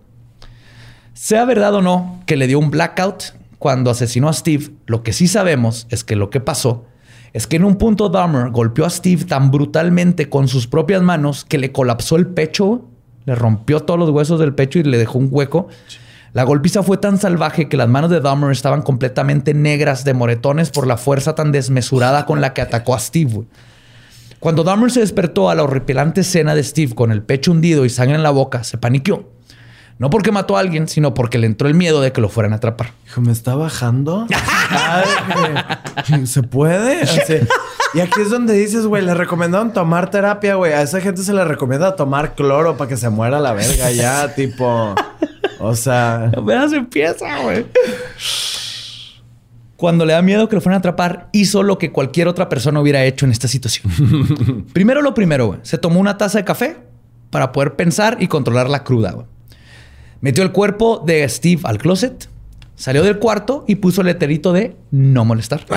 Ah, evidentemente, Sí, güey. Bajó al lobby, salió por la puerta principal y se dirigió al Grand Avenue Mall, donde compró una maleta tamaño me tengo que deshacer de un cadáver. Eh, Tiene una maleta tamaño... ¿Cómo de qué tamaño? ¿Para qué la necesita? 1.80, güero de ojos verdes. Más o menos. ah, sí, miren, nos acaba de llegar una hermosa Louis Vuitton. Sí. Si te la muestro. Porque viene del ambasador, ¿no? Tiene que ser una maleta cara. Pues fue y compró su maleta con llantitas. Obvio. Regresó al hotel y pensó que tendría que descuartizar el cuerpo en la tina, pero se dio cuenta que había escogido una maleta apropiada para cargar el cuerpo humano. O sea, le cupo. Completo. Que sabía doblar humanos.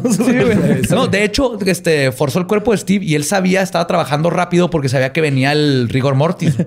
Ok. Y su plan fracasaría si, se- si- si entraba en rigor mortis el cuerpo. Salió de nuevo, ahora con su maleta, güey, Louis Vuitton, tamaño... Oye, le habló a una mucama para que se sentara en la maleta mientras se ayuda, güey. No, porque había tomado un curso de Marie Kondo y así de que ya sabía doblar perfectamente los cuerpos, güey. Así. Deshazte de lo que no te da alegría. Y todavía le dejó un cachito, ¿no? güey? Acá para- Un cachito cantó. Pero quieran que sepa que a pesar del crimen que cometió ahí, Jeffrey Dahmer no se robó las toallas porque eso no se hace. No se- Eso no se Ya no hace. cabían, güey. No. pues salió de nuevo ahora con el cuerpo, pidió un taxi y se fue a casa de su abuela. Abue Dahmer estaba dormida cuando llegó su nieto favorito y Dahmer pudo entrar hasta su cuarto en el sótano con una maleta sin que ella se diera cuenta. Como niño chiquito en la mañana de Navidad, Dahmer no se aguantó para abrir su regalo. Sacó el cadáver de la maleta y después de admirar su nuevo sextoy por unos momentos, necrofilió el cuerpo. Después se masturbó sobre él y finalmente se acurrucó a su lado. Ah, pues como Lin. Sí, sí, sí. sí. Regresó el cuerpo de Steve a la maleta, güey, donde estuvo descomponiéndose por una semana hasta que decidió que tenía que deshacerse la evidencia porque olía bien culero. Descuartizó el cuerpo comenzando con abrir el abdomen para remover los órganos internos. Después fue cortando la piel y músculos en pedazos que fue depositando en bolsas de basura. Finalmente envolvió los huesos en una sábana y los pulverizó en piezas más pequeñas con un martillo, como lo había hecho con Hicks. Todo el proceso le tomó dos horas. Cuando terminó, limpió su desastre y puso las bolsas con los restos afuera para que se los llevaran los recolectores de basura. Y como sabemos que es típico en muchos asesinos en serie, su proceso culmina en la fase del tótem o trofeo. En el caso de Dahmer, igual que Kemper y Bundy, su tótem sería la cabeza. A diferencia de Kemper y Bundy, se quedó con los genitales también. Sí, sí, por O sea, eso te iba a con la cabeza y los, las dos cabezas. güey. Yo, sí, yo me hubiera quedado con todo completo, no nada más la cabeza. Él se quedó con los dos. Sí. La cabeza le hirvió dentro de un detergente casero hasta que toda la materia orgánica fue removida y el cráneo quedó blanqueado, brillante y listo para ser usado como herramienta de masturbación. Los genitales momificados y el cráneo vivían en una caja con candado que guardaba en su closet. Un día su padre fue a visitarlo porque estaba preocupado por su hijo desde el arresto. Decidió revisar su cuarto y encontró la caja. Cuando confrontó a su hijo sobre ella, porque no la podía abrir, dijo, a huevo, tiene algo. Dahmer entró en pánico creyendo que su padre había encontrado su dildo macabroso. Se defendió diciendo que cómo se le ocurría violar su privacidad y después de una discusión se fue de su cuarto. Pero Dahmer sabía que ese pretexto no era suficiente para aplacar las sospechas de su padre. Así que sacó los tótems de la caja y los sustituyó con pornografía, güey, con revistas. A la mañana astuto. siguiente le mostró la caja a su padre y le dijo, sorry, ¿sabes qué? No te quiero decir porque lo que tengo aquí adentro es porno. Ahora sí que astuto el puto, ¿no? Al poco tiempo de lo que le pasó con su papá, Dahmer decidió deshacerse también de su cráneo, que ya estaba corroído por el cloro. De todas maneras, se está deshaciendo por los químicos. Entonces lo pulverizó y lo tiró junto con su pene momificado a la basura. Se Su deshizo- pene del cadáver. Sí, su pene del cadáver. Cabe que mencionar. técnicamente es su pene porque ya lo Ya posee, él, pero no es su pene con el que nació. Y técnicamente no es su pene porque le pertenecía a alguien más. Y para mí, más. el pene de alguien más sigue perteneciéndole a la otra persona que esté muerta porque no le dio su permiso de quedarse con su pene. Tú, si, tú- si yo te dono Ah, mi pene, güey. tío, cacho, cuando me muera quiero que te quedes con mi pene. Ahí sí ya el pene es tuyo, güey. No, no tienes razón, güey, porque es como la metáfora del árbol de mangos. O sea, si el árbol está plantado de un lado, pero crece para el otro y los mangos están del otro lado, ¿de quién son los mangos, güey? Del que se los coge. Del que se los coge, güey. ¿Y qué hacía Jeffrey Dahmer? Ajá. Se los coge. Sí, les eyaculas arriba y ya Y son tuyos, güey. son tus mangos. Son mis Pero- mangos. pero- Oye, si no a mi mango, pues ya les eyaculé a todos. Sí. Llévatelos si quieres. Pero lo, lo- lo tenía como disecado, güey. O Sí, ¿qué pedo? momificado. Sí. O sea, para que me entiendas, Jeffrey Dahmer sería feliz, güey, si lo encerraran en Guanajuato. ahí, y de que, be free. Sí, o- ¿Sabes? Be free. Just Date. be free. Date. Date, no sabes cuando termines, güey. Y ya que si se te cae el pito por alguna enfermedad, eh, tu pedo. Echaría en del un siglo condón, güey, o algo XVI. así, ¿no? Acá. Para que no, no te queden restos adentro. o- No sé cómo funciona un pedo muerto, güey. Sí, la neta, Sí, eso es lo que güey. más te preocupa. Que ¿El se te- condón? Eh, güey. no, el, No el- es o sea, embarazarla meterme- la momia o qué pedo. Güey, no estás pensando en... Se te O va sea, a con la meter- momia sí lo vas a usar, pero ya vas a ser papá, güey. ¿Qué pedo? Es que, güey, es, es lo, es lo que yo hago cuando yo duermo con condón, güey, para no embarazar al vato de mis sueños, güey.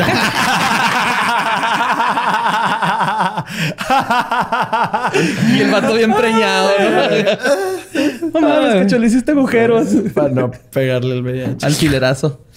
No, pero una enfermedad en tu pelo es lo de menos que te debe preocupar con No, una momia, eh, o sea, yo lo que me refiero te es va de a que... embrujar el huevo, güey. No, yo lo que me refiero es de que si el güey tenía, pues, actividad con el pene, pues se lo metía por el recto, ¿no, güey? No, Entonces, no, no, no, no, no, nada no más se era, usaba. era apreciación. Era verlo y cuando Ok. lo veía recordaba y se masturbaba. Ajá. Ya, no, ya, no, ya. no. Ah, era apreciación. con el muerto. No, no había irrumación o cosas como Arre, Kemper. arre, arre, no, el, el- al ver y recordar. es- era como su pornografía. O sea, Ajá. al verlo le recordaba la Sí, la situación y con eso se masturbaba. Sí, güey, es que se quedan con los calzones. Este güey se queda con el cráneo, güey. Sí, haz de cuenta. Ajá.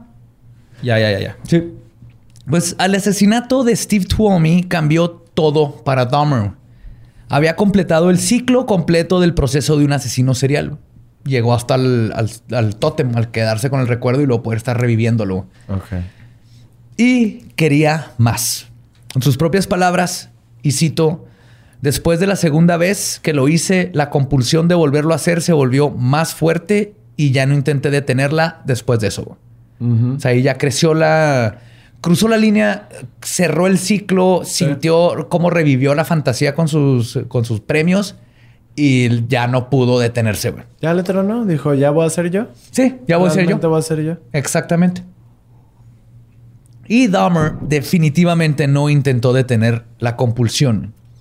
15 personas más morirían, los rituales crecerían, sus manualidades con cadáveres se perfeccionarían y su refri terminaría lleno de penes congelados antes de que Dahmer fuera detenido. Pero todo esto se los contaré en el próximo episodio de Leyendas Legendarias de Jeffrey Dahmer, parte 2. Pero sí viste cómo nada más le vi la cara y dije, este güey colecciona pitos, güey. O sea, tiene cara de colecciona pitos. Ah, estás hablando de Dahmer. Ajá. Ah, creí que de yo. Te decía, ¿cómo supiste, güey? Uy, lo bueno que no me traje el mío. Así nada más me va a matar de okis. ¿Y de dónde quedó su pito? En Monterrey lo guardé Sí, sí, ya. En cuanto dijiste, coleccionaba. Sí. No pagué el impuesto para subir al avión con él. es que me, co- me- te cobran sobrepeso, ¿no? Es clasificado- es Tienes que documentarlo, güey. Es clasificado como arma blanca, ¿no? Rosita. El Mayimbu. Arma rosita. Te voy a convertir en chocolate. ¡Chocolate!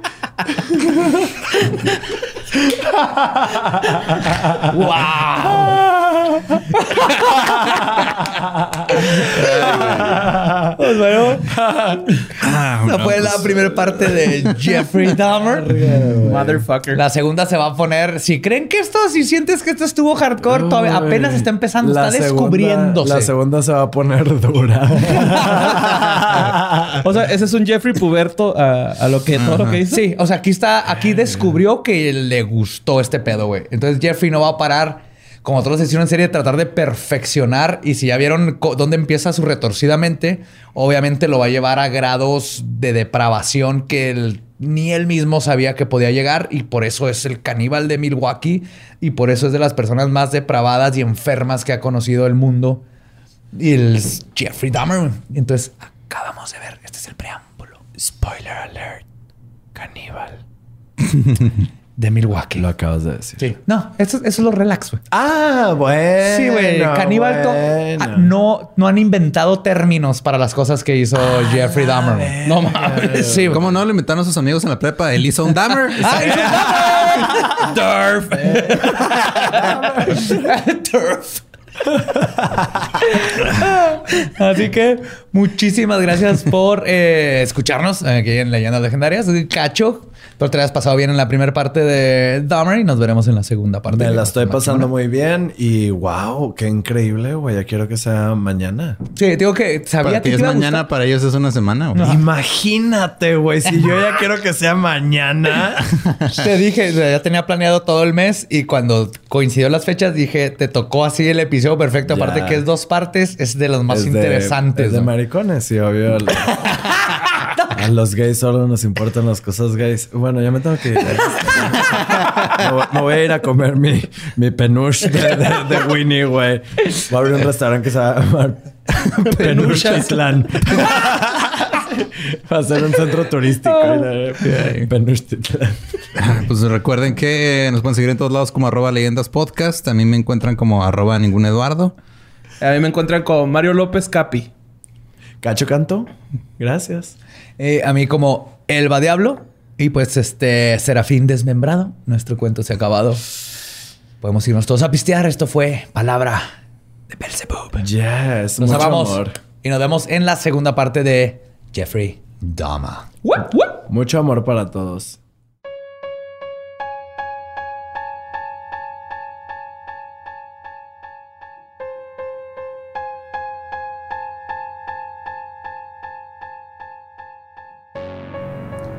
Y esa fue la primera parte de Jeffrey Dahmer, el caníbal de Milwaukee. Espero les haya gustado porque la segunda parte solo se va a poner peor y más depravado. Peor y o mejor. Y, y más, ajá, peor en el mejor sentido de la palabra para leyendas legendarias. Así que el próximo miércoles ¡mua! vamos a concluir Agosto Asesino y les va a gustar muchísimo. Estoy segurísimo. Eh, espero que sí. Este, nos estuvieron ahí mandando también eh, que en Delicias, aquí en el estado de Chihuahua, Ajá. que está La tierra de Ed Maverick. la tierra de Ed Maverick, ahí por donde están las, las fuentes de qué? Fuentes- De Ortiz. Fuentes de Ortiz, por ahí. Y donde hacen los Levi's, ¿no? O los... Unos pantalones hacen por ahí. Algo así. Este anda un ave no identificada sobrevolando la ciudad. Ok. Algunos dicen que es Mothman, Ajá. pero hay, o sea, Hay un pero. Hay un pero y es el pero es de que hay imágenes y hay video. Oh my God. No sé si lo viste. No. Ok. Vi, vi la imagen de quien obviamente era Es el el, de Death Note. Shinigami de Death Note. sí. No, el, el video este, se ve todavía más increíble, eh, pero lo voy a... Lo, mira, te lo voy a enseñar aquí así y lo voy a poner para que lo vean todos ahí. Al mismo tiempo. Ajá. Ok. eh, Forma humanoide. yo ya había visto ese video antes. Ese es un papalote de dragón. En Mothman no tiene cola y no tiene alas de murciélago. Es que la- o sea, eh, la- el artículo original no dice que es Mothman. La gente vio esto y dijo, ah, huevo, es Mothman porque es un- una especie de humanoide con alas. Ajá. Entonces la gente empezó a decirnos que era Mothman. Eh, aquí el, la noticia tal cual de, de- de cortesía de tiempo.com.mx. Ah, sí. Uf. No mames, ¿Cómo bien reconocido ese medio, güey. Yo ¿eh? de Sí, güey. pendejo dando mi opinión. Che, Carmen güey. Aristegui es una pendeja al lado de esos Hubieras güeyes, empezado por el medio. Dice, en las primeras imágenes se puede ver a un ave semejante a un águila. Sin embargo, ¿De qué pinche tipo de águilas conoce este editor? pues, las águilas este, Con alas murciélago, sí. de murciélago. Alas, Las águilas. águilas murciélagos.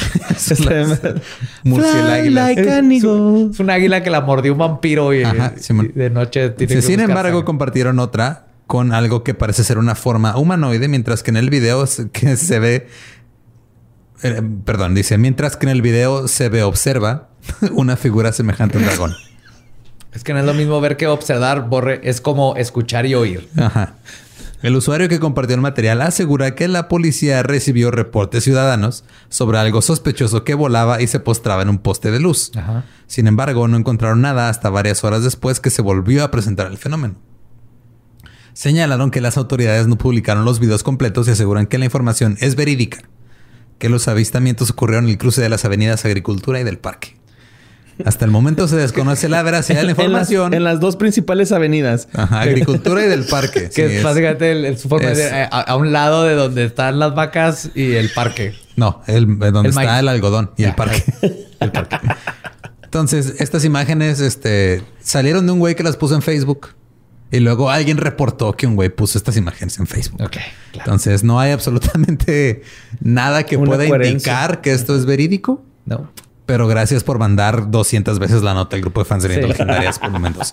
Pero obvio, este video lo he visto antes, ni siquiera, no crees ni siquiera que sea O reciente. sea, este ponen la foto original que tú la ves y dices, güey, ese, ese pedo es un murciélago que está de día afuera. es un buitre. güey.